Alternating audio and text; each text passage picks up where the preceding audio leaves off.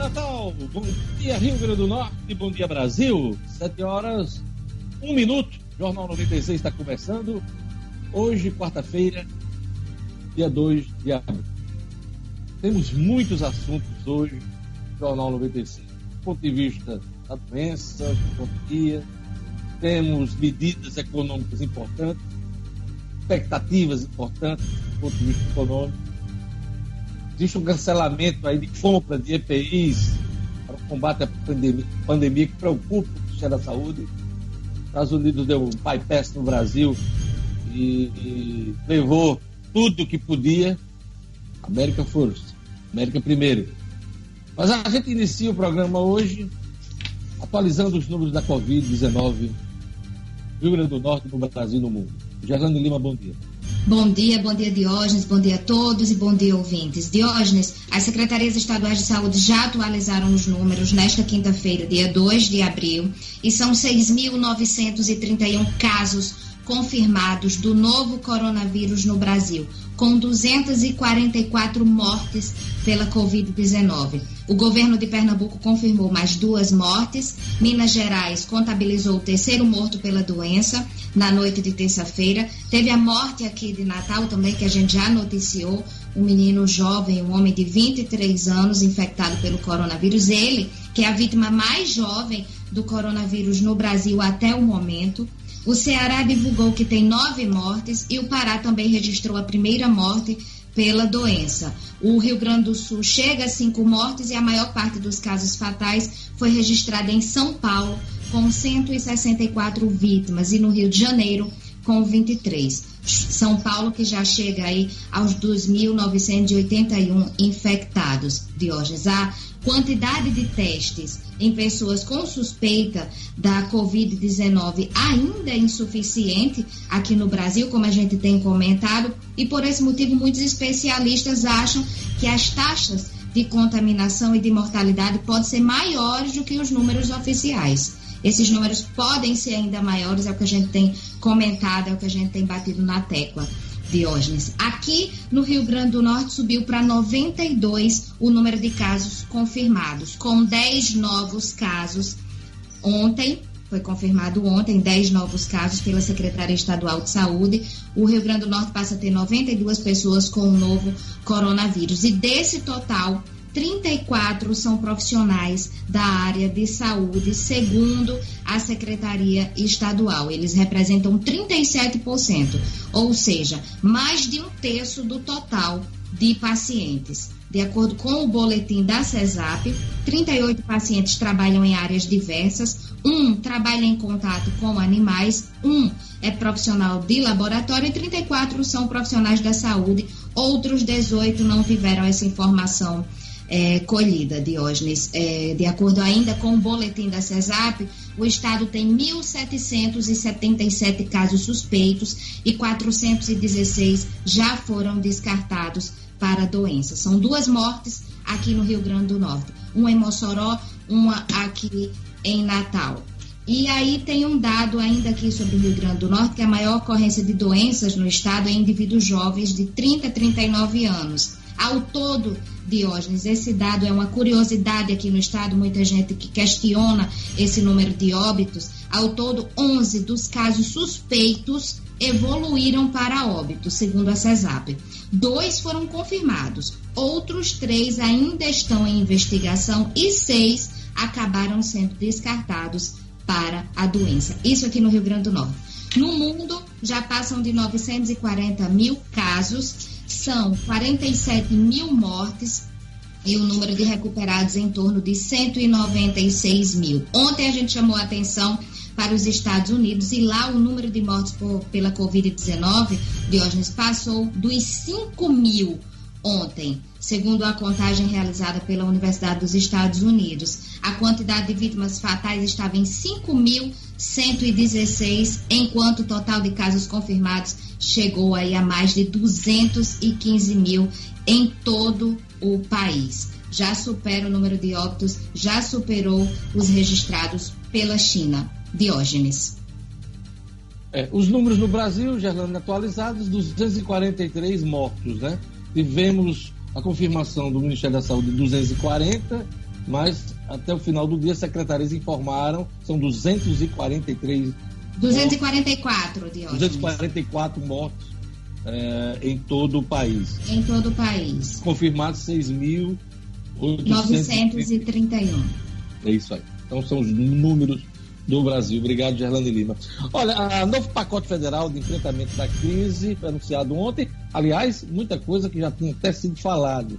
Mas ontem houve assinatura da, do presidente da República no, na ajuda, no auxílio de 600 reais que vai ser entregue à população. Deus sabe quando. Mas esse assunto para Luciano Kleber. Bom dia. Bom dia, Diógenes. Bom dia aos colegas, bom dia aos ouvintes do Jornal 96. Pois é, Diógenes, eh, ontem, mais uma vez, felizmente, a equipe econômica do governo, na minha opinião, acertou até no nome do programa, até no nome do pacote. Pacote pela manutenção dos empregos. Pacote que prevê reduções de jornadas, reduções de salários, mas prevê também complementação a ser feita pelo Estado, no caso pelo governo federal, como a gente sempre tem defendido aqui, e prevê também que no período em que essas pessoas estiverem com redução de, de salário e com esse salário complementado, elas não, por, pelo mesmo período, elas não poderão ser demitidas. Daqui a pouquinho a gente detalha tudo isso. Empresas de ônibus anunciam demissões de centenas de funcionários. Pelo menos duas empresas não saíram das garagens hoje. Bom dia, Marcos Alexandre. Bom dia, Diógenes. Bom dia aos amigos de programa. Bom dia aos ouvintes. Ah, Diógenes, um efeito colateral aí da, da crise do coronavírus, do novo coronavírus. Né? As empresas de ônibus diminuíram aí o, a frota em operação, diminuíram os o número de ônibus nas ruas e com isso é, estão aí com a massa ociosa. E aí o resultado ontem é que começaram a demitir, as empresas começaram a demitir as notícias são de que 600 pessoas já perderam o emprego aí a reboque dessa situação toda de pandemia. É, daqui a pouco a gente volta com esse assunto e detalhe um pouco mais para os ouvintes. Pois é, as demissões é, acontecem em vários setores da economia. Nós estamos acompanhando não só aqui no Rio Grande do Norte, mas no país inteiro. É, vários segmentos estão demitindo, aproveitando esse momento, e até pelas incertezas estão sendo geradas pela crise, estão demitindo funcionários. A rede Madeiro, o Judão estava cobrando na semana passada a retomada da atividade econômica, e mesmo que morresse de 5 mil a 7 mil pessoas, anunciou ontem a demissão de 600 funcionários da rede. Vamos ver como é que fica aqui. Inclusive, uma das lojas é aqui em Natal. Uh, ninguém sabe se vai permanecer ou não depois eh, dessa crise. Olha, clubes cariocas se reúnem e decidem concluir campeonato ainda este ano. Edmo Cidadino, bom dia.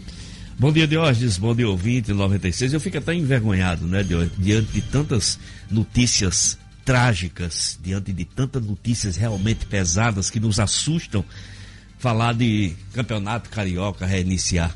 Mas é minha tarefa aqui do esporte. Os clubes se reúnem e decide que esse lindo campeonato ainda deve terminar em 2020. Eu só fico imaginando de que maneira. Eu acho que existe uma preocupação muito maior que esses caras do esporte e do futebol ainda não alcançaram, ainda não entenderam. É que essa luta contra esse coronavírus. E a gente, as ações do esporte são muito poucas, as ações das pessoas do esporte, da CBF, das federações, dos próprios clubes, ainda são ações isoladas. Ninguém entra realmente na briga por isso. E essa situação de hoje de demissões realmente se torna se torna assustadora, a situação se torna assustadora. Mas é isso aí.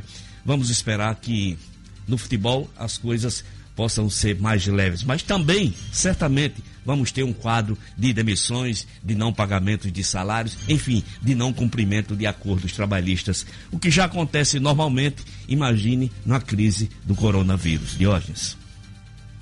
O, o, presidente da federação aqui no Rio Grande do Norte, Evanildo, viu, Edno, poderia se antecipar e jogar o campeonato estadual para o segundo turno, aliás, segundo semestre. Isso. É o mais sensato a fazer nesse momento. Um campeonato que já vem confuso, porque a gente iniciou um segundo turno sem a definição do campeão do primeiro turno. Já começou atropelado diante dessa crise, o mais sensato, eu estou falando em termos de Rio Grande do Norte, Sim. cada estado sua situação.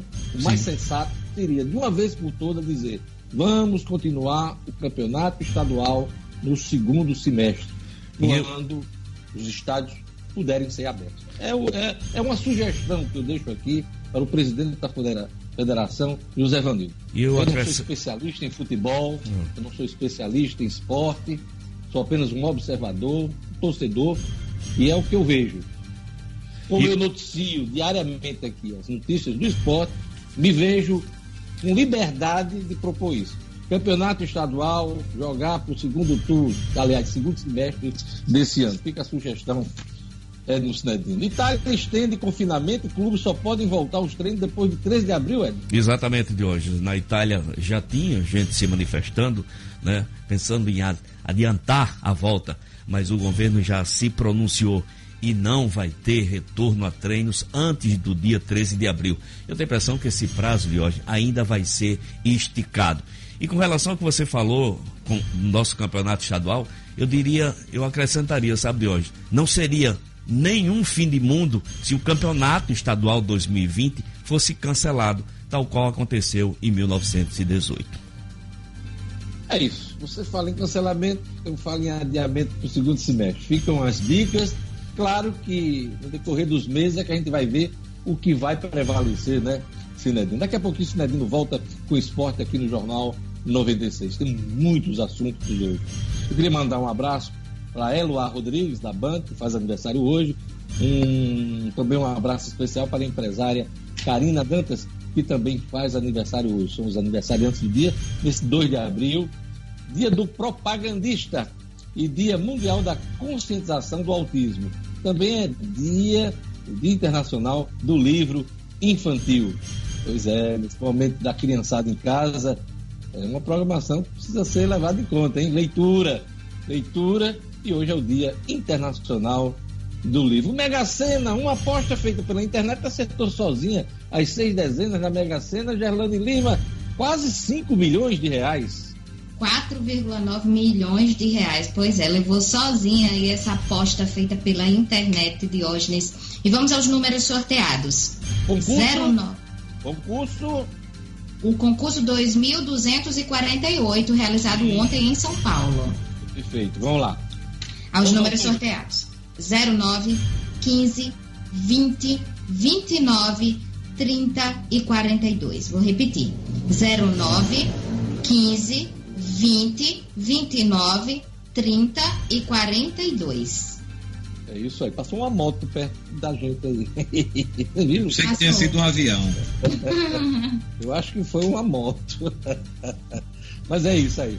Trabalhar de casa é assim mesmo, tem os sons da, da vizinhança, né?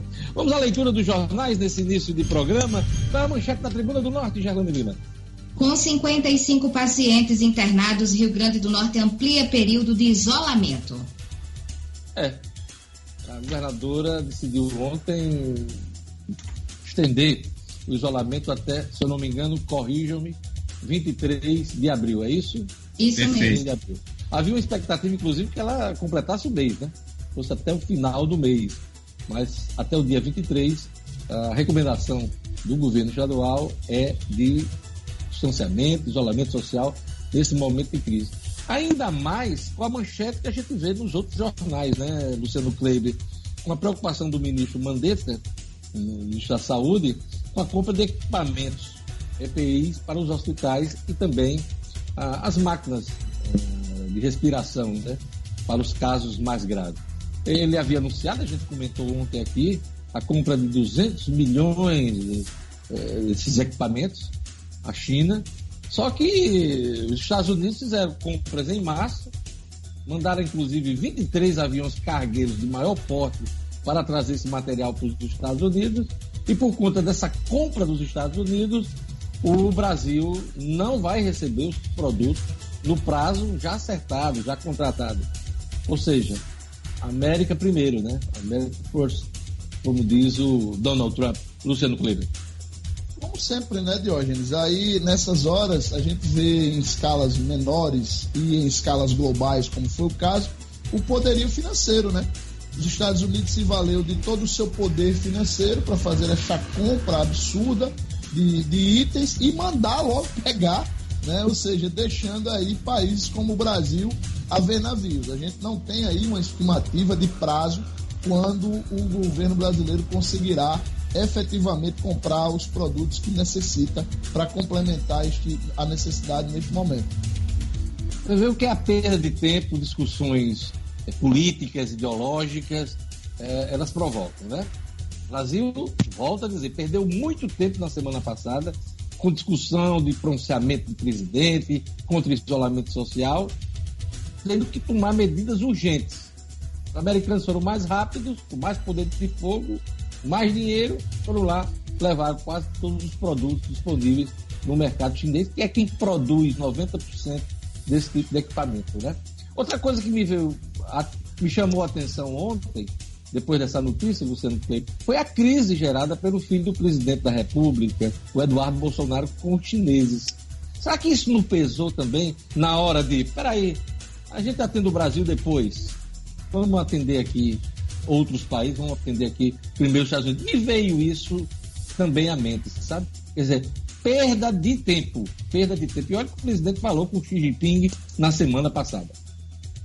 É, a sua, a sua lembrança é perfeitamente compreensível, Diógenes, mas eu particularmente não acredito nisso. Por dois motivos. Primeiro, porque, é, ao que parece, o, o Bolsonaro conseguiu contornar mais essa pisada de bola do seu filho. E segundo, Diógenes, que a China ela é muito pragmática no que diz respeito a negócios. Né? É, ela não iria deixar de vender o picuim. Eles são extremamente pragmáticos em relação a isso. Tá, mas na hora de decidir quem priorizar. Mas aí no caso dos Estados Unidos foi o pagamento mesmo de hoje. Foi o pagamento antecipado. Foi cash e espécie. Cash, exatamente. E dólar, né? E dólar. Foi não, diga, Marcos Alexandre. A gente tem que lembrar também que o Donald Trump hostiliza bastante a China, né? Inclusive chama de vírus chinês, o coronavírus. Então Muito acho que aí pesou. O, o peso foi do Dinda. Peso foi do Dinda. A dólar. A dólar e real, aí o chinês falou: opa, vem pra cá o dólar. É, tá certo. Tem, tem lógica econômica vocês estão dizendo. Pois é, a manchete do Globo é essa hoje. Mandetta com equipamentos em falta, é preciso reforçar isolamento. Compras em massa dos Estados Unidos prejudicar aquisições do Brasil na China.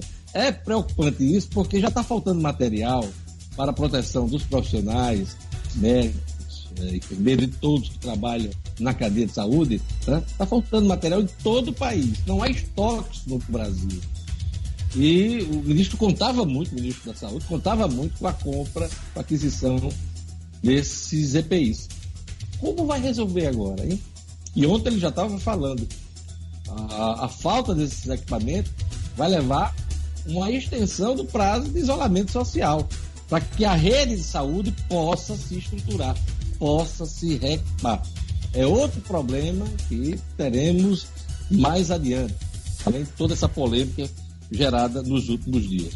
Ah, o Globo também destaca aqui: setor privado pode reduzir até 70% do salário ou suspender contrato. É o que o Luciano vai comentar e detalhar. Daqui a pouco, inclusive, ele fez algumas simulações para os nossos ouvintes hoje. Ah, destaque também aqui: Estado de São Paulo agora. Estado de São Paulo diz aqui: governo libera redução de jornada de trabalho e salário. É, Preços sobem, indústria culpa logística e demanda. Testes rápidos têm até 75% de risco de erro. Na América Latina, isolamento pode ser insuficiente. Me impressionou, não sei se vocês acompanharam ontem à noite no Jornal da Globo, as imagens do Equador. O Equador, país aqui da América do Sul, que já está em caos, em colapso do sistema, simplesmente não tem como pegar os corpos dentro de casa. Não tem como atender, as pessoas estão morrendo dentro de casa, ficam na sala da casa e, pasmem, estão queimando os corpos no meio da rua. Porque serviço lá funerário não passa, ninguém pega, os vizinhos e os familiares estão queimando corpos nas ruas imagem chocante que já está, né, essas imagens já estão ocorrendo aqui na América Latina. É lamentável. Então, vai aqui em linha com o que está dizendo o Estado de São Paulo hoje. Na América Latina, isolamento pode ser insuficiente. Por último, aqui, só para a gente comentar também, a Folha de São Paulo. A Folha que traz como destaque: estados e municípios relatam subnotificação de coronavírus, aquilo que Gerlane já ah, comentou agora no início da leitura dos casos da, da Covid-19.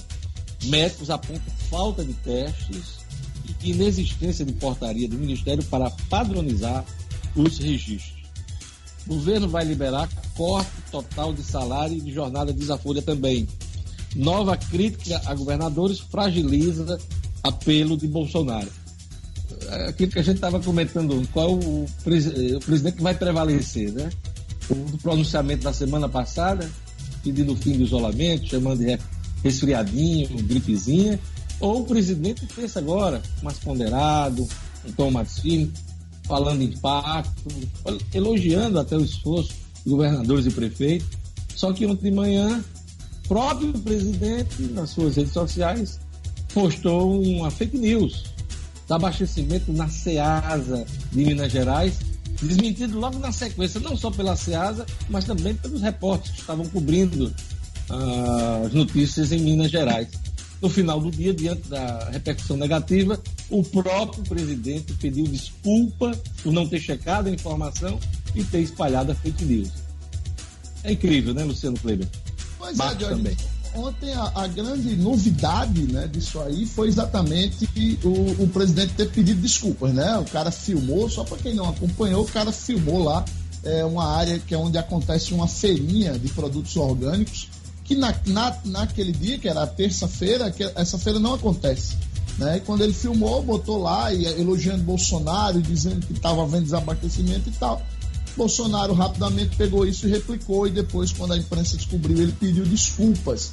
Mais um deslize, mas dessa vez, pelo menos, o nosso presidente pediu desculpa. Diógenes, eu queria mandar uma breaking news aqui, informação que chega por meio da nossa produtora Alhara Oliveira, uma operação do Ministério Público do Rio Grande do Norte, é, em, em é, parceria com o CyberGaeco, né, que é o, o, o grupo cibernético de, de combate a, a, a, esse tipo de, de, de atitude do Ministério Público de São Paulo e da Polícia Civil de São Paulo. É a Operação Ganância de Óleo, que tem por objetivo combater a prática de aumento abusivo no preço de equipamentos de proteção individual tem a ver com o que a gente estava falando há pouco, utilizados por profissionais de saúde no combate à Covid-19. O reajuste no valor de uma máscara descartável, segundo apurou o Ministério Público de hoje, chega a quase 15 mil por cento. E aí estão sendo cumpridos mandados de busca e apreensão nas cidades daqui de Natal, Parelhas e Ouro Branco, e ainda lá em São Paulo, na cidade de São Caetano do Sul. Daqui a pouquinho o Ministério Público do Rio Grande do Norte deve dar mais detalhes dessa operação e a gente anuncia aqui em primeira mão. Olha, o Viveiro Marina abriu nova loja na esquina da Miguel Castro com a São José. Viveiro Marina que continua com os melhores preços do mercado. Viveiro Marina que nesse momento de Covid-19 não está atendendo eh, na sua loja, mas disponibilizou dois números para que as encomendas sejam feitas e os produtos sejam vendidos. Eu vou passar aqui os dois telefones de junho do Viver Marina, 99604-9897, e o telefone da Magali, vem do Viveiro Marina, 99982-5546. Então vamos lá. Os números do Viveiro Marina pelo WhatsApp, você pode fazer sua encomenda, comprar suas plantas, embelezar sua casa nesse momento de confinamento, né? Pois é, você pode comprar pelo WhatsApp. Júnior do Ver Marina, 99604 9897 e Magali 99982 5546. Ver Marina, que depois dessa pandemia vai inaugurar uma nova área de produção eh, na zona norte de Natal para atendimento e vendas. Será o maior atacado de plantas do Nordeste. 200 mil metros quadrados de plantas variadas com preços nunca vistos antes. Viveiro Marina, a grife do paisagismo. Vamos à previsão do tempo hoje no Rio Grande do Norte. Informações da Clima Tempo. Previsão do tempo.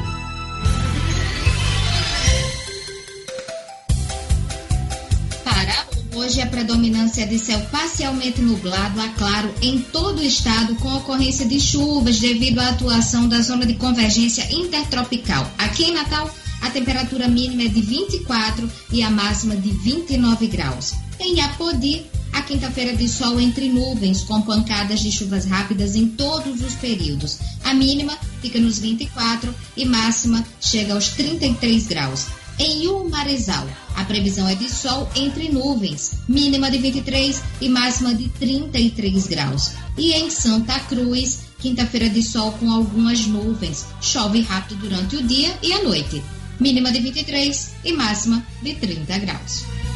Queria mandar um abraço para Lúcia de Souza, que está acompanhando o Jornal 96 pelo Facebook. Um abraço para o Luiz. Um abraço também para o Francisco da Silva. Um abraço também para Luiz Gonzaga Lopes Júnior. Turma bacana acompanhando o Jornal 96. Bom dia, Lugo Dias. Quem Bom... quiser interagir, quiser mandar sua mensagem pelo WhatsApp, pelo número da 96, quais são os números Bom dia, Lugo. Bom dia, bom dia a você, Diógenes Dantas, ouvintes do Jornal 96, aos colegas. Uh, você pode participar através do nosso número 99210 9696. 99210 9696. Este é o WhatsApp. A nossa central 4005 9696. 4005 9696. Olha, o governo liberou a redução de jornada de trabalho e salário. Para evitar demissões, o programa permite redução salarial de até 70%. Luciano Kleiber, notícia importante, é, depois de muita confusão, inclusive nessa área, depois de uma medida provisória até com texto errado, explica para a gente o que é que é permitido a partir de agora, nesse momento de crise.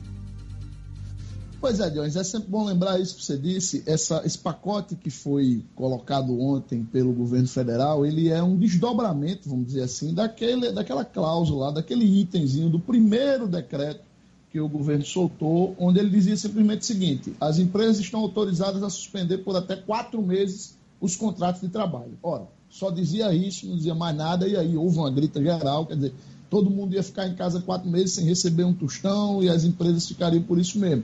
E aí ontem isso foi detalhado, na época o presidente Jair Bolsonaro cancelou esse item, é, é, é, suspendeu, e aí é, lançou ontem o que o governo chamou de Programa Emergencial de Manutenção do Emprego e da Renda. Como eu disse, eu acho que ele já começa acertando do nome. O nome é perfeito, é emergência e é para manter emprego e renda no Brasil.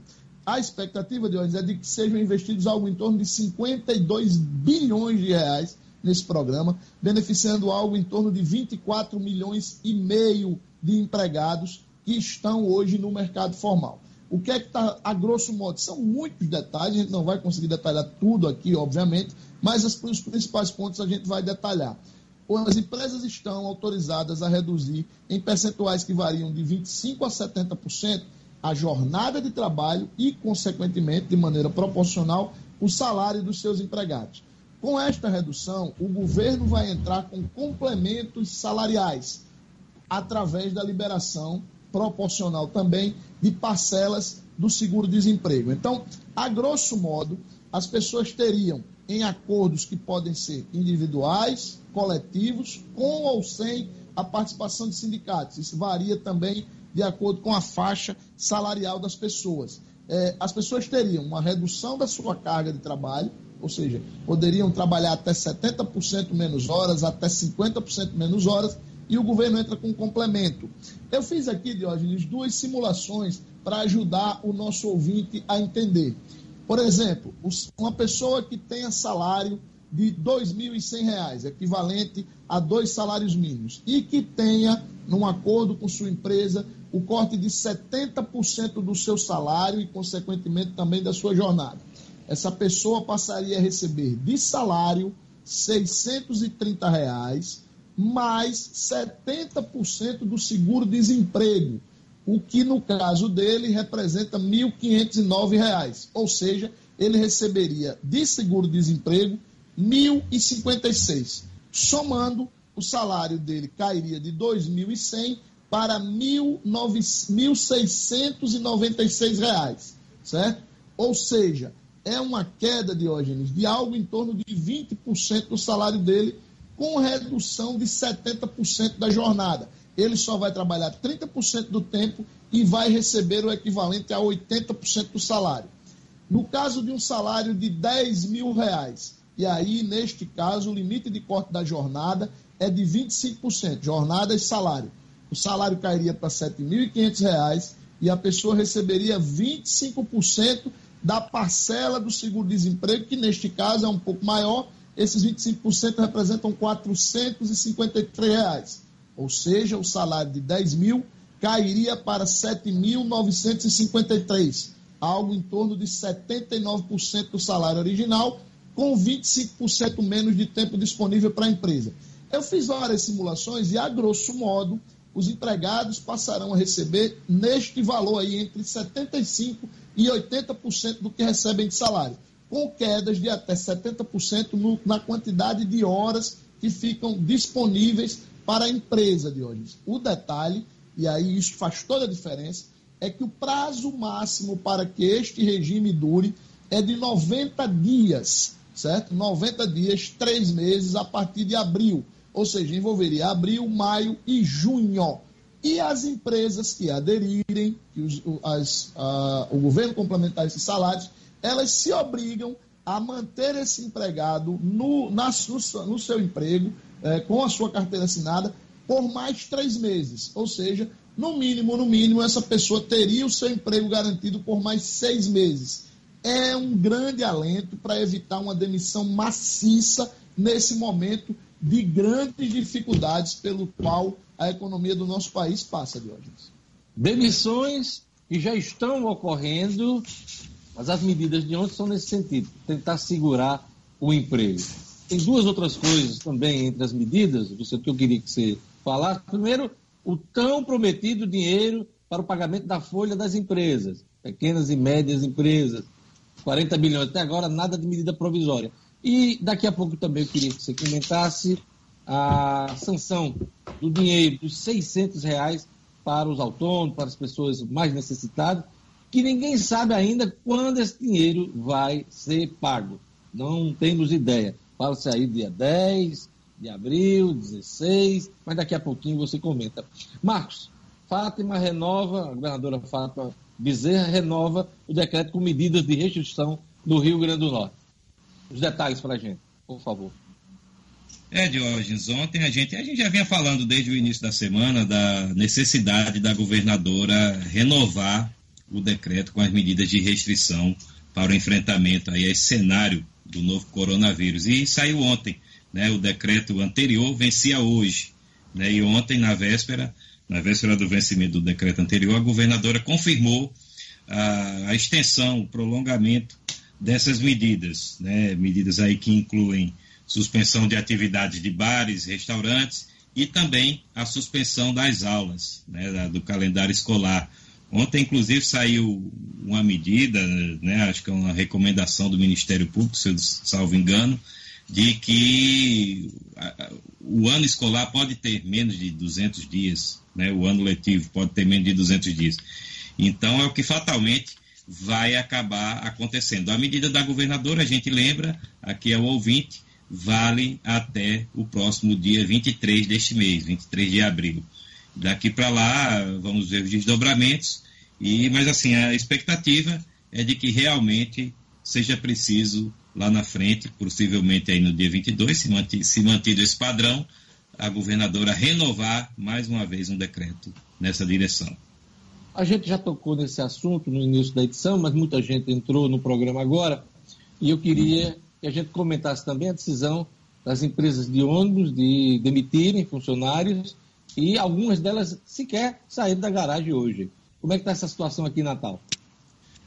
É, ontem surgiu essa notícia aí de que já estavam havendo aí em torno de 600, 600 demissões e hoje a categoria dos rodoviários está reagindo. Né? Foi para as garagens, já tem notícia aí de que duas empresas não estão conseguindo fazer seus ônibus rodarem.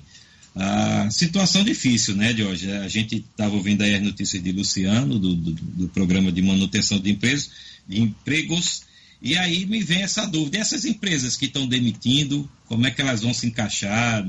Não sei se essa se a, se a questão do setor rodoviário vai ter uma, uma condição especial. É, mas assim, não, não, são, não são só as empresas né, de, de, ônibus que estão demitindo, várias outras estão demitindo. E aí eu não sei se, se o governo inclui essas empresas, enfim, já que o programa, o objetivo é não haver demissão. Marcos, é, é aproveitando aí o seu gancho, pra, até para lhe responder, é, e aí eu, eu até faço aqui um, um, lanço uma dúvida no ar, porque a gente não pode afirmar com todas as letras, mas será que foi só coincidência, todas foram só coincidências essas demissões? No caso do setor transporte, já vem algum tempo que eles reclamam que estão com os custos muito inchados, é verdade. Mas, por exemplo, no caso do Madeiro, essas 600 da rede de restaurantes Madeiro, 600 demissões de um total de 8 mil colaboradores que eles têm, dá quase 8% da sua força de trabalho sendo desligada. Segundo o Júnior Dursky, né, que é o sócio lá do Luciano Huck, é, o, paranaense lá, que é o fundador da Rede Madeiro, ele disse que as demissões têm a ver com as equipes que iriam trabalhar com os projetos de expansão, que obviamente estão todos engavetados. Eu não acredito muito nisso. Mas será que isso não seria uma antecipação? Porque, veja só, como eu disse, quem aderir a partir de agora a este programa de manutenção de emprego não pode demitir por pelo menos seis meses. Então, eles já demitiram agora, exatamente para agora aderir e aí segurar esse pessoal que ficou aí. Eu estou jogando isso, não estou afirmando, estou jogando como uma dúvida no ar aqui. Pois é, Diego, é. exatamente nesse sentido que eu faço questionamento, porque as empresas estão demitindo para aderir a um programa de não demissão. Então é complicado isso aí. Ah, o governo é federal é, precisa estar atento. Mas é como o Luciano diz, eles estão se antecipando nas demissões, porque no momento em que eles assinarem o documento, aí eles não podem demitir em quadro que estiverem. Tem lógica no que Luciano está falando.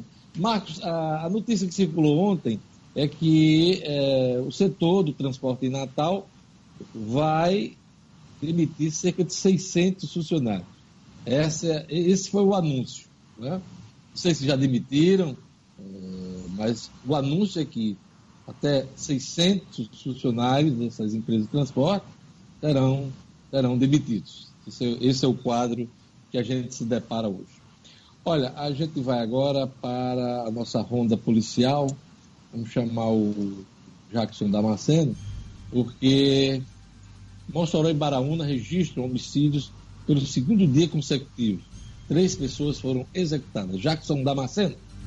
Polícia, com Jackson Damasceno, o da massa. Oferecimento, Clínica Odontológica Oral Essence, profissionais capacitados e qualidade extrema. Conheça o Odonto Home Care, o dentista na sua casa, para pessoas com dificuldade de locomoção, crianças especiais, pacientes acamados ou para você sem tempo de ir ao consultório. Nós acreditamos sim que você merece o melhor. Oral Essence, telefone WhatsApp 999294699.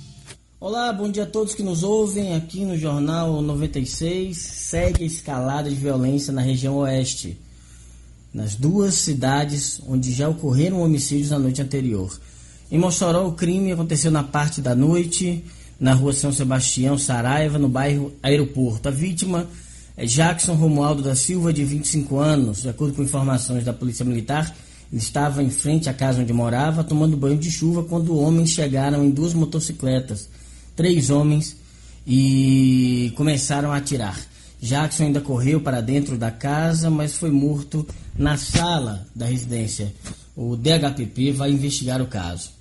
Já em Baraúna, o crime aconteceu na parte da tarde, um duplo homicídio na região rural da cidade, comunidade campestre. Leonardo de Oliveira Silva, de 33 anos, e Ítalo do Nascimento, de 17, foram mortos ao lado da rodovia RN 015 de acordo com informações da polícia, eles estavam no centro da cidade. Quando voltavam para a zona rural, foram perseguidos e mortos a tiros. Por enquanto, a polícia não sabe a motivação do duplo homicídio, mas pelo menos o mais velho, Leonardo, tinha passagem pela polícia. Polícia Militar troca tiros com suspeitos em Mãe Luísa, em Natal, e apreende armas e drogas. A operação da Polícia Militar nesta quarta-feira em Heloísa começou no início da tarde. O pessoal do batalhão de choque é, procurava por um carro roubado, um EcoSport, e receberam a informação de que esse carro estaria circulando com suspeitos dentro de Mãe Luísa. Na rua Ari Barroso, o carro foi localizado, havia quatro homens no interior do veículo, trocaram tiros com os policiais militares e dois suspeitos foram baleados. Leandro de Paiva da Cruz, Flaubert Henrique Cavalcante dos Santos. Com eles, a polícia militar encontrou armas. Eles foram levados para o pronto-socorro Clóvis Sarim, onde foram cirurgiados. Já na parte da tarde, o pessoal da Rocan voltou a Mãe Luísa, prendeu mais um suspeito e apreendeu vários tipos de drogas. Corrência registrada, tudo na delegacia de Cidade da Esperança, ainda nesta quarta-feira. São as informações de hoje de polícia no Jornal 96. A gente volta amanhã. Até lá, se Deus quiser. Jornal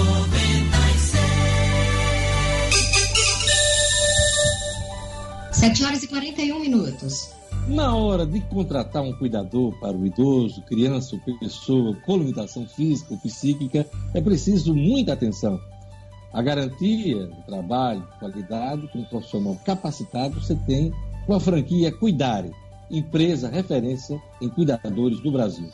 Todos os profissionais têm, no mínimo, a formação de técnico de enfermagem e são capacitados para oferecer o serviço de excelência. A Cuidare cuida de quem você ama e do conforto do seu lar.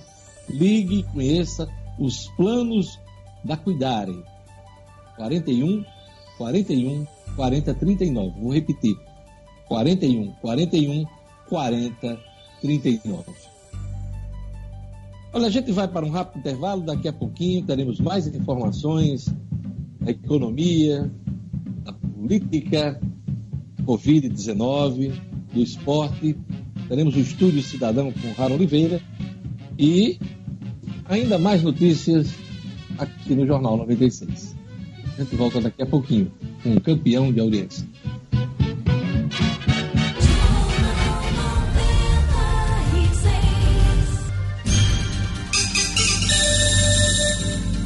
Estamos de volta, 7 horas e 43 minutos. Vamos conferir agora alguns destaques portal nominuto.com, o portal de notícias do Rio Grande do Norte. Prazo para recolhimento dos tributos será prorrogado no Rio Grande do Norte. Estado deverá estender por mais 90 dias o prazo para recolher o ICMS das pequenas empresas. Governo do Estado nomeia 119 profissionais de saúde para hospitais de Mossoró e Currais Novos. Nove servidores irão integrar o quadro de efetivos e atuar em unidades de terapia intensiva. Leitos do Hospital Municipal de Campanha começam a ser equipados aqui em Natal. A estimativa da Prefeitura é de que a unidade, a unidade entre em funcionamento dentro de até 15 dias. Governo do Estado prorroga a suspensão de visitas no sistema penitenciário do Rio Grande do Norte. A medida preventiva objetiva o enfrentamento da pandemia do novo coronavírus. Acesse fique bem informado, você na capital, no interior, fora do estado, fora do país. www.nominuto.com tem notícia chegando. Eu queria só retificar que no início da edição eu falei quarta-feira, dia 2 de abril. Hoje é quinta-feira, dia 2 de abril. A gente às vezes fica em casa, né? Perde a noção do tempo, né? pois é. Agora vamos para o esporte. Vamos chamar o Edmo Cidadino. Clubes cariocas se reúnem e decidem concluir campeonato ainda em 2020. Edmo Cidadino. Esportes com Edmo Cinedino. Pois é, Diógenes, eu acho que, que essa reunião apressada assim foi devido à suspensão do pagamento, né, pela Globo, do, do contrato de patrocínio do, da transmissão dos jogos que não estão acontecendo. Então, certamente os clubes é, se manifestam é, para dar uma garantia, como que para dar uma garantia à Globo de que os jogos ainda vão acontecer. Eu acho que tudo isso ainda é muito, está é, tá muito está muito in, iniciante. Eu acho que não dá para ter nenhuma definição agora de hoje do que vai acontecer no futebol do Rio de Janeiro ou de qualquer canto do Brasil. Por exemplo, São Paulo, a Globo também suspendeu o pagamento aos clubes. Os paulistas ainda não se manifestaram sobre esse assunto, mas o certo é que os cariocas já falam em garantir a, a, o, conclusão do Campeonato Carioca 2020 ainda nesta temporada. Vamos esperar para ver, né? É isso, Cinedino. Uhum. Itália estende confinamento e os clubes só podem voltar aos treinos depois de 13 de abril. Exato, Diógenes, medida tomada pelo primeiro-ministro Giuseppe Conte, é, garantindo aí a manutenção do confinamento, do isolamento, a manutenção né, dessas medidas preventivas absolutamente tardias, né, mas que, que foram tomadas na Itália, mas o futebol só volta depois do dia 13 de abril. Os clubes vai, vão ter que se adequar e a gente fica na expectativa, porque futebol no mundo continua parado inclusive Diógenes, com a resolução de que a Champions deve ter as suas finais realizadas de portões fechados. Isso aí já também já é uma notícia que se comenta na, na imprensa eh, estrangeira, na, na, imprensa europeia, e que deve acontecer. Jogos da Champions League, quando chegar a fase final, né, ainda serão realizadas de portões fechados. Aqui no Brasil, uh, o Novo Basquete Brasil pode encerrar a sua temporada sem playoffs. Tudo isso de hoje de dentro do que vem acontecendo por conta do tudo provocado, claro, pelo coronavírus no esporte do mundo. Pois é, e há quem diga aí que é apenas uma gripezinha, né? Um Exato. resfriadinho, um cinedino. Pois o mundo é, virando de cabeça para baixo, virando, virando pelo avesso. E é apenas uma gripezinha, é apenas um resfriadinho. Que Olha, coisa. no ABC parece iminente a renúncia do presidente do clube, Fernando. Acordos já acertados. Claro que a justiça negou. Inclusive, o meu colega de TV Assembleia, Malik Najib, fez uma entrevista com o juiz do TRT. Me desculpe se eu errar a pronúncia é, do juiz. O nome dele é Mikael Knaben, acho que é esse o nome. Alguém me ajude se souber. É, juiz do TRT, que disse que a situação do ABC é tão grave que pode sim o ABC sofrer intervenção. E nos últimos dias, nas redes sociais, se dá praticamente como certo, Diógenes, a, a renúncia do presidente Fernando Suassuna, que seria uma segunda renúncia, acho que em menos de dois anos, porque o presidente, o ex-presidente Judas Tadeu também teve que renunciar. Só que naquela oportunidade, o Judas foi forçado a renunciar pelos chamados cardeais, que diziam que só ajudariam o ABC se Judas saísse. Judas saiu essa ajuda não chegou. E a situação agora se repete com Fernando Suassuna, que pode sim renunciar ao cargo de presidente do ABC, Diógenes. Mais alguma coisa na sua agenda esportiva, Edmo Sinarino? Diógenes, não é na minha agenda esportiva, mas eu queria dar, dar, duas notícias aqui. Olha só. Por exemplo, na Argentina, o, o, o, acho que vocês, claro, vocês sabem disso, o presidente Alberto Fernandes, por é, dois decretos, demissões proibidas por 60 dias e ajuda da empresa com até 100 empregados.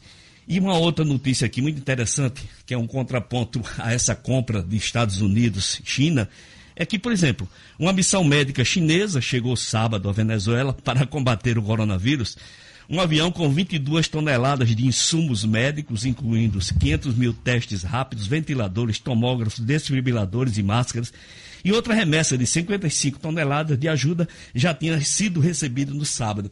Quer dizer, a Venezuela recebe ajuda sem pagar nada. E nós não recebemos nem, nem podendo comprar, nem pagando. Né? É isso aí. Obrigado, Edson. Até amanhã. Até de hoje. Um abraço a todos. 7 horas e 50 minutos. Meu amigo, minha amiga, a pandemia do coronavírus está mexendo com a vida de todo mundo.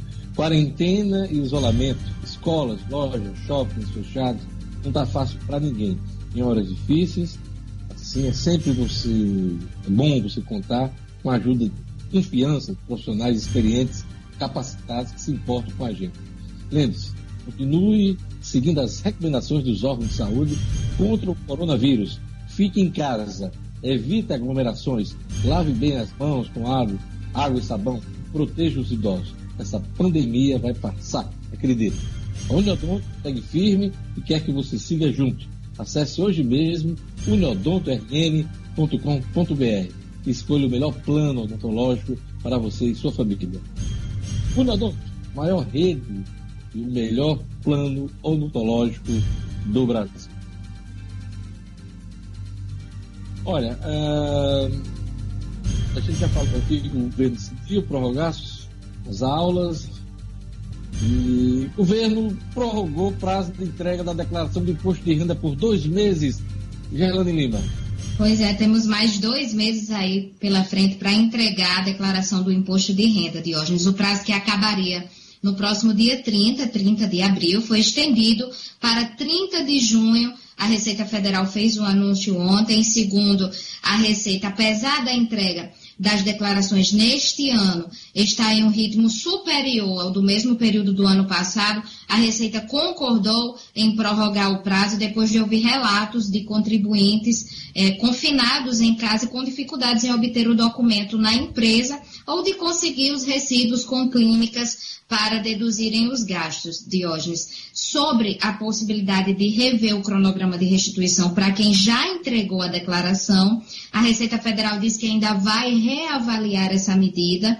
Neste ano, a Receita tinha reduzido de 7 para 5 o número de lotes de restituição e antecipado também o primeiro lote de 15 de junho para 30 de maio. Então, haverá uma análise ainda em relação a esse assunto, mas sobre o prazo de entrega já foi confirmado que foi prorrogado e vai até o dia 30 de junho. A Receita fez outros anúncios ontem também em relação à desoneração, não é isso, Luciano Kleiber? Pois é, Gerlane, ouvintes, é, junto com esse anúncio da prorrogação do prazo, né, que é, é inédita, né, essa prorrogação de prazo, a Receita sempre vinha batendo que não iria fazer essa, essa prorrogação de prazo para entrega do imposto de renda, a Receita também anunciou é, a desoneração do PIS e do COFINS, desoneração não, o adiamento do recolhimento do PIS e do COFINS pelas empresas, são dois tributos federais, né, que juntos eles representam aí algo em torno de 8%, 7%, dependendo do setor, do custo da empresa. Isso, é, o, o, que venceria agora em maio e junho, serão recolhidos em agosto e setembro respectivamente. Então, aí um, uma folga para as empresas. Além disso, a Receita também anunciou é, o, o, a suspensão por 90 dias da cobrança do IOF. É, o IOF, que é o Imposto sobre Operações Financeiras, e ele incide basicamente sobre as operações de crédito. Ele varia de 0,38% até 7,8%, que é o caso de compras no cartão de crédito feitas no exterior. Então, as pessoas que, por exemplo, estão comprando é, pela internet no cartão de crédito de empresas do exterior terão aí também essa redução de até quase 8% aí do IOF que a Receita anunciou suspensão. É, eu tinha um comentário a fazer sobre essa questão do adiamento, Luciano, não sei se você concorda comigo. É, além da questão dos documentos, algumas pessoas que estão ainda por declarar não terem acesso a esses documentos por conta do isolamento social, tem a questão financeira também. Quem tem imposto a pagar ganha um tempo aí, de pelo menos dois meses, para cumprir essa obrigação com o leão, né? Tem a questão financeira também, é... Luciano. Pois é, é estima-se, Diógenes, que algo em torno de 35% a 40% dos, dos declarantes de imposto de renda têm um imposto a pagar. E aí, realmente, esse imposto seria pago até o dia 30 de abril, né? Porque, é, na realidade, a Receita esse ano mudou, né? Já não pode me corrigir se eu estiver errado. Me parece que ela tinha dado mais 10 dias, seria dia 10 de maio o pagamento esse ano. Esse ano ela tinha dado um prazinho maior. Para pagar. Para pagar, para quem ia pagar. Porque antes era no dia 30, né? O, prazo Isso, final era dia 30 exatamente. você tinha que pagar no dia 30. Ela tinha dado mais 10 dias, mas mesmo assim, esse, esse período aí de maio, junho, ainda se imagina que a gente ainda vai estar vivendo essas dificuldades econômicas. Então, quem ia pagar também ganha esse tempo. E tem uma outra vertente, Diógenes. As próprias empresas, como estão funcionando em regime reduzido, muita gente de férias, em home office e tal, os setores financeiros dessas empresas, que são os que emitem os, os, os comprovantes de rendimento, para que as pessoas possam fazer suas declarações, também estavam com certa dificuldade de cumprir esses prazos de entrega. Falar em prazo, falar em prazo, é, o prazo para filiações se aproxima do fim, envolto em indefinições, Marcos Alexandre. Pois é, Diógenes, é, o prazo pelo calendário eleitoral está definido que termina no próximo domingo, dia 4. Né? É isso que a Justiça Eleitoral, do Tribunal Superior até os TRS, como daqui do Rio Grande do Norte, trabalham com essa data. É isso que está previsto em lei. Porém, é, o Partido Progressistas entrou aí com uma ação no STF, no Supremo Tribunal Federal, né, ou seja, não, fora da, da esfera da Justiça Eleitoral, para sustar essa data, pedindo aí uma prorrogação por 30 dias, sob a alegação exatamente de que está com dificuldades operacionais de cumprir essa resolução, de fazer as filiações do, né, de novos membros. E, enfim, está essa coisa aí em suspenso. Essa possibilidade, é uma possibilidade real do, do STF acatar, pode também não acatar, claro, mas essa possibilidade diante dessa ação aí do PP, o Partido Progressista. Mas a gente ressalta, por enquanto, enquanto não sair nenhuma decisão judicial, nenhuma segunda ordem, vamos dizer assim, está valendo a data do próximo domingo. É o prazo final para quem, quem vai se filiar e aquela, inclusive daquela janela partidária, né, que, de, de vereadores, para se filiar a algum partido a tempo de concorrer nas eleições deste ano. Agora, Diógenes, mudando um pouquinho de assunto, a informação não, nova que chegou. Tá, só um minutinho, só para pontuar tá bom, tá falando ok, agora, tá bom. Tá? A tribuna hoje traz, inclusive, entrevista do presidente do Tribunal Regional Eleitoral e ele afirma que os prazos eleitorais estão mantidos. O presidente eh, do TRE, o embargador Glauber Rego, disse que o calendário o deste ano não foi alterado, com filiações que vão até o próximo sábado, aquilo que, se, é, que você se referiu. Mas Glauber é um dos presidentes de TRE que admitem a possibilidade de discussão sobre o adiamento das eleições. Né? Apesar dele dar declarações no sentido de manter os prazos eleitorais, nós temos aí, cada vez mais crescendo, essa possibilidade de, de adiamento das eleições. Quem está no cargo, sentado na cadeira do prefeito, quem está no cargo como vereador, está louco que essa discussão ganhe corpo e que os mandatos sejam estendidos. Não sei se por meses, se por anos, uma eleição geral em 2022, tudo isso está em discussão, mas a verdade é que nós teremos que enfrentar essa discussão, eh, essa discussão nas próximas semanas. Mas a informação que está aqui na tribuna hoje é que o TRE afirma que prazos eleitorais estão mantidos. Marcos Alexandre. É, Diógenes, é, eu também concordo com você. Essa discussão fatalmente vai ter que ser feita. Eu, eu não acredito, pessoalmente, que é uma opinião, não é informação, particularmente, eu não acredito que o calendário eleitoral seja é, integralmente mantido. Assim, não, não estou falando nem da eleição. Pode ser que algum prazo, prazo das convenções, prazo de campanha, propaganda eleitoral, isso aí pode ser mudado. Não estou falando nem necessariamente das eleições. Pode ser que a eleição é, aconteça, por exemplo, em dezembro. Tudo isso, por enquanto, é só suposição. Inclusive, uma suposição minha particular. A, o fato, a informação que a gente tem de momento é que o calendário eleitoral está integralmente mantido dentro dessa linha que você noticiou aí do, do presidente do TRE, o desembargador Glauber Rego. Eu queria mudar de assunto e destacar outro ponto. Qual é? É, Jorge, para a gente voltar à situação dos ônibus, é, chegou a informação de que houve aí um acordo prévio para que essas empresas que estavam sem a frota, né, com a frota nas garagens, que é a Guanabara e a Via Sul, voltarem a, a circular. Né, houve um acordo prévio de suspender as demissões, por enquanto eu ainda não sei dizer se essa, esse acordo só vale para essas duas empresas ou é para o setor, mas vai haver uma reunião ainda agora de manhã, por volta das 10 horas, para que esse assunto seja colocado na mesa. Até lá, por enquanto, enquanto isso, as empresas voltam a circular. Então, a, as empresas Guanabara e Via Sul voltaram a operar. Agora, só não ficou claro para mim se elas pararam por decisão da própria empresa ou se houve uma movimentação dos funcionários. Quem foi, foi dos funcionários. Funcionário foi... da empresa. Os motoristas, Diógenes, os motoristas é, em protesto, né, as informações que chegaram, em protesto a essa, esse início, vamos dizer assim, de onda de demissões. Então os motoristas reagiram, se recusaram a, a tirar os ônibus das garagens e as empresas, né, evidentemente, reagiram, entraram em ação e ficou estabelecido que vai haver essa reunião para discutir o assunto, negociar esses pontos na, na mesa, né? Vamos, vamos botar o assunto na mesa e, por enquanto, as empresas estão circulando, voltaram a circular depois de uma paralisação inicial agora pela manhã.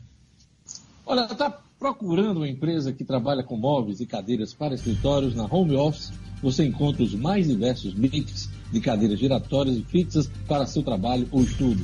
Cadeiras normatizadas e com alto padrão de qualidade. Toda a linha de móveis para escritório e móveis planejados você encontra com preços competitivos e justos. Cadeiras New ISO fixa na cor preta de 122 reais você compra por 85 reais à vista, em espécie, no dinheiro, hein?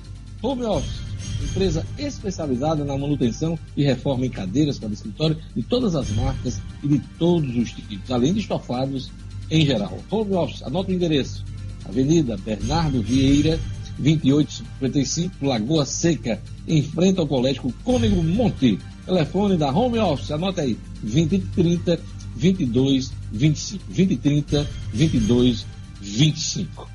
No Cicobi, maior sistema cooperativo do Brasil, a tarifa sobre o limite do cheque especial vai continuar zerada. Com a nova regra, as instituições financeiras podem cobrar 0,25% de tarifa sobre o limite do cheque especial acima de 500 reais. Isso nas outras instituições, porque o Cicobi não vai aderir a essa regra. Ou seja, usando ou não o cheque especial, sua tarifa continua zerada no Cicobi.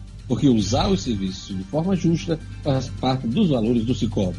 Entre em contato com a agência do, do Cicobi, no edifício Portugal Center, em Natal, e fale com o gerente Danival. O gerente Danival vai explicar as vantagens de ser mais um cooperado Cicobi. Ligue Cicobi 32 34 2386. 32 34 2386. Cicobi, maior sistema cooperativo do Brasil. E agora vamos chamar o Estúdio Cidadão com Rara Oliveira. Ela traz hoje para a gente como assunto o seguinte: estudantes conseguem, aliás, estudantes, um estudante consegue eliminar para que a universidade suspenda a cobrança de mensalidade por seis meses por causa da crise, da pandemia. Os detalhes com O'Hara Oliveira. Estúdio Cidadão, com O'Hara Oliveira. Bom dia. A decisão foi do juiz Flávio César Barbalho, da terceira vara civil da comarca de Mossoró, que concedeu medida liminar para determinar que a Universidade Potiguar, a UNP, suspenda o pagamento das mensalidades devidas por um aluno pelo período de seis meses, bem como se abstenha de cortar a bolsa universitária de 50% que o autor do pedido faz uso, sob pena de bloqueio no valor de 10 mil reais. Em seu pedido, o estudante invocou a teoria da imprevisão em razão da pandemia causada pelo novo coronavírus, pleiteando que a universidade o isente pelo pagamento das mensalidades relativas ao curso de direito. Postulou também a redução em 50% do valor dessa mensalidade, em virtude das aulas não serem mais presenciais. Ao analisar o pleito, o magistrado apontou que o extrato financeiro emitido pela universidade e anexado ao processo pelo autor mostra uma aparente irregular situação de adimplemento das mensalidades antes da eclosão da pandemia. O juiz observou o fato do estudante atuar como autônomo e, consequentemente, ter aí uma redução de suas receitas em decorrência do isolamento social imposto pelas regras de saúde pública. Foram aplicados dispositivos do Código de Defesa do Consumidor, que, em seu artigo 6, dispõe como direitos básicos do consumidor a modificação das cláusulas contratuais que estabeleçam prestações desproporcionais ou sua revisão em razão de fatos supervenientes, isto é, fatos posteriores que as tornem excessivamente onerosas. Sobre o pedido para redução no valor da mensalidade em 50%, o juiz Flávio Barbalho entendeu ser incabível, uma vez que não foi a ONP quem deu causa às aulas online, sendo imposição das normas de saúde pública. A decisão, mesmo que monocrática e em caráter liminar, abre aí um precedente para que outros estudantes possam pleitear demandas semelhantes. O'Hara Oliveira, para o Jornal 96. Jornal 96. 8 horas e 6 minutos. Luciano Kleber queria comentar esse assunto Brasil. Pois é, Diógenes. É, eu, eu tenho dito muito aqui, nós né, temos dito, que o momento requer, acima de tudo, bom senso. E esse bom senso ele passa pela população, pelas empresas, pelo governo e pelo judiciário. É, eu achei desde ontem, me, me, desculpem, mas eu achei um absurdo essa decisão desde ontem que eu, que eu acho ela completamente incompreensível. E agora, com a nossa amiga O'Hara dando mais detalhes, quer dizer, o, o, o, cidadão ele já vinha inadimplente antes da, da crise, tá certo? Antes da crise ele já vinha inadimplente. E aí ele entra, ele é estudante de direito, entra com um pedido que não só pede para suspender por seis meses o pagamento, que é autônomo, como também pede para reduzir em 50%, porque as aulas agora não são presenciais. Ora, a universidade ela é uma empresa, a universidade privada é uma empresa. Ela paga salários, ela tem custos. É, as empresas, as, as, universidades, as escolas, elas têm tentado se desdobrar. Elas também não têm culpa de terem que estar dando aula online. A estrutura delas está lá pronta para receber os professores. Elas precisam pagar os salários dos professores.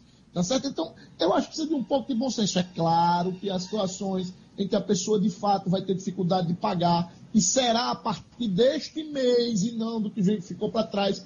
Mas a, a, sugestão que eu deixo aqui, primeiro, é que o judiciário comece a ver com olhos um pouco mais atentos essas questões, e segundo, que as pessoas procurem as, as empresas, as escolas, as faculdades para conversar caso a caso. A gente já informou aqui, mas vamos trazer de volta o Ministério Público do Rio Grande do Norte, com apoio do Cyber GAECO, do Ministério Público de São Paulo e da Polícia Civil de São Paulo, deflagrou hoje a Operação Ganância. O objetivo é combater a prática o aumento abusivo do preço de equipamentos de proteção individuais, os EPIs, usados por profissionais de saúde no combate à Covid-19. Reajuste no valor de uma máscara descartável chega a, pasmem, 14 mil por cento. A operação cumpre quatro mandados de busca e apreensão nas cidades de Natal, Parelhas, Ouro Branco, aqui no Rio Grande do Norte, e ainda no estado de São Paulo, na cidade de São Caetano do Sul. A Polícia Civil Paulista, através da segunda Delegacia de Investigações sobre Infrações para o Consumidor do Departamento de Polícia e Proteção à Cidadania, auxilia no cumprimento das ordens judiciais. Ok? Essa é a notícia que nós temos agora de manhã do nosso Ministério Público. Luciano, eu queria voltar ao assunto das medidas econômicas do governo federal para o enfrentamento da crise. A gente falou no início dessa, dessa edição da flexibilização dos contratos, dos acordos, da redução de carga horária, redução inclusive de salários, mas volto a perguntar, cadê, aliás, cadê a medida provisória para favorecer as empresas no pagamento das folhas? Pois é, Diógenes. Infelizmente, o governo federal continua sendo pródigo em, em não conseguir ser célere, não conseguir ser rápido é, na maioria das, das medidas dele. Esta questão da folha de pagamento, que contempla aí as empresas é, micro e pequenas que faturam a partir de 360 mil reais por ano até 4,8 milhões, é, são 40 bilhões de reais em crédito, um crédito barato, um crédito que tende a ser um salvador para as empresas pagarem suas folhas de pagamento, ainda não saiu do papel. Houve uma discussão ontem completamente inócua entre o presidente, o presidente da Câmara e o ministro da Economia, Paulo Guedes, o presidente da Câmara, Rodrigo Maia, ministro da Economia, Paulo Guedes. Paulo Guedes fez, tentou fazer uma chantagem, na minha, na minha ótica, dizendo que se o, o Congresso aprovasse a PEC do orçamento de guerra em 24 horas, em 24 horas, ele faria com que aqueles 600 reais entrassem na conta e que ele não podia fazer qualquer outra coisa antes que o, o Congresso agisse. O Congresso foi respondeu dizendo, olha, não precisa dessa, dessa aprovação, existe um estado de calamidade e cadê a MP que de, tem a ver apenas com dinheiro nos bancos para financiar a folha? Ontem eu estava vendo na CNN uma entrevista do, do, do, do executivo-chefe do Banco Santander no Brasil e ele dizia o seguinte: olha, a gente não precisa nem esperar que o BNDES chegue com os recursos. Os bancos têm recursos em caixa para adiantar esse financiamento. Agora a gente precisa da MP. Bolsonaro ontem disse que iria assiná-la, não assinou deve assinar hoje, é esta a expectativa, e a expectativa é que a partir do início da semana que vem os bancos já comecem a operar, até porque há um interesse muito grande dos bancos em operar essa linha de óleo, porque há uma demanda crescente por crédito e os bancos, obviamente, não querem assumir risco, e no caso desta linha, 85% do risco de crédito é do governo, apenas 15% ficam com os bancos. E os 600 reais? Dia 10, feriado, dia 16, final do mês? Quando 600... chega na mão de quem precisa? Os 600 reais é ainda mais imoral, Diógenes, porque esse dinheiro vai exatamente para quem está abrindo, como para usar uma figura de linguagem que o presidente da República usou, aquela pessoa que está abrindo a geladeira e já não tem comida em casa. Essas pessoas urgem. Está havendo muito movimento de empresas, de pessoas solidarizando, entregando cesta básica e tal. Mas isso não basta, é o Estado que tem que chegar. E esses 600 reais são urgentes. O, o presidente da República, mais uma vez ontem, disse que ia uh, assinar, uh, não saiu a, a, definição, o Ministério, o Ministério da Economia disse que hoje vai resolver para que isso ande. A boa notícia disso aí é que eles ontem assumiram que vão incluir os informais sim e que eles poderão receber pelas fintechs. Para traduzir para o nosso ouvinte o que, que é. Hoje a maioria, quase todos os prestadores de serviços têm aquela maquininha de cartão de crédito né? Que o cara, a, o, o, até o vendedor de picolé, de pipoca, hoje tem aquela maquininha para receber via cartão de crédito ou de débito. Aquilo ali gera uma conta, cria uma conta bancária que é digital. A expectativa é que o governo também possa usar esta conta para que esse dinheiro chegue na mão do, do, informal. Isso aí agilizaria muito, evitaria uma correria às lotéricas, às agências da Caixa. Enfim, essa foi a boa notícia de ontem. Mas ainda há uma data incerta desse dinheiro efetivamente chegar. Eu, particularmente, acredito que, infelizmente, só depois da Páscoa. Complicado isso aí, hein? Vai muito. dar problema, vai dar muito problema lá na frente. Luciano, eu tinha dois assuntos, mas rapidamente, nosso tempo está acabando. É, eu queria um comentário seu. Bancos estão jogando os juros nas alturas nesse momento. No momento o governo baixa os juros da taxa Selic, mas os bancos comerciais estão aumentando os juros das operações de crédito. O que é está acontecendo? Diógenes, a gente nessa situação toda, a gente está vendo muita coisa cruel acontecer. A gente está vendo muitas coisas, muita, muita gente mostrando o seu melhor lado, mas também está vendo muita gente e muita instituição mostrando o seu pior lado.